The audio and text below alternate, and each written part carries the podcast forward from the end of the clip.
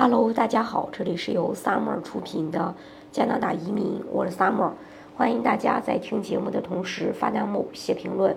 想了解更多的移民资讯，可以加微信二四二二七五四四三八，或者是关注公众号“老移民 Summer”，关注国内外最专业的移民交流平台，一起交流移民路上遇到的各种疑难问题，让移民无后顾之忧。如果你正准备更新加拿大护照，如果你没那么呃，急用，那么就稍等一下，也许今年就能拿到最新版的护照。跟旧护照相比，变化很大。根据加拿大国家邮报报道，特鲁多领导的自由党政府正在忙着彻底重新设计加拿大护照。新护照可能看起来会非常不同，包括替换封面上的皇家文章，用更能反映加拿大现在情况的图片来取代，包括联邦之父、国家威密纪念馆和加拿大皇家骑警和。这个斯坦利杯，呃，另一位消息人称，这些变化将在未来几周内宣布，并在七月推出。政府有义务每五年更新一次护照的安全功能，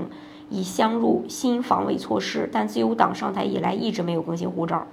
目前的护照包含一些隐藏的芯片，来防止伪造。新护照将采用的技术是世界知名的、最先进的。据一位政府高级官员说，新护照将采用最先进的安全措施措施。这对保护我们护照系统的完整性至关重要，并符合最佳做法和国际标准。自由党正在利用安全方面的升级来展示反映其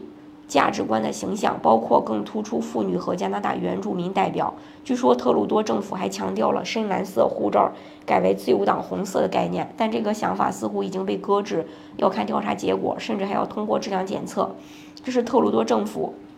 有意。重塑加拿大标志以及反映其自身价值观的最新例子。The National Post 本周早些时候报道说，嗯，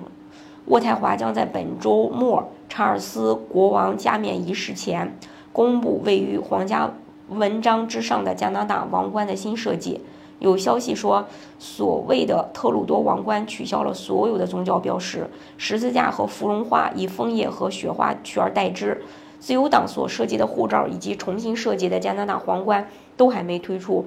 目前尚不清楚到底如何。但是，如果说哈勃政府有意抹去老特鲁多总理推出的所有标志，那么可以说现在自由党也想抹去哈勃时代的所有残余。对自由党和保守党的批评仍然是一样的，在没有与公民协商的情况下，将自己对国家的看法作为。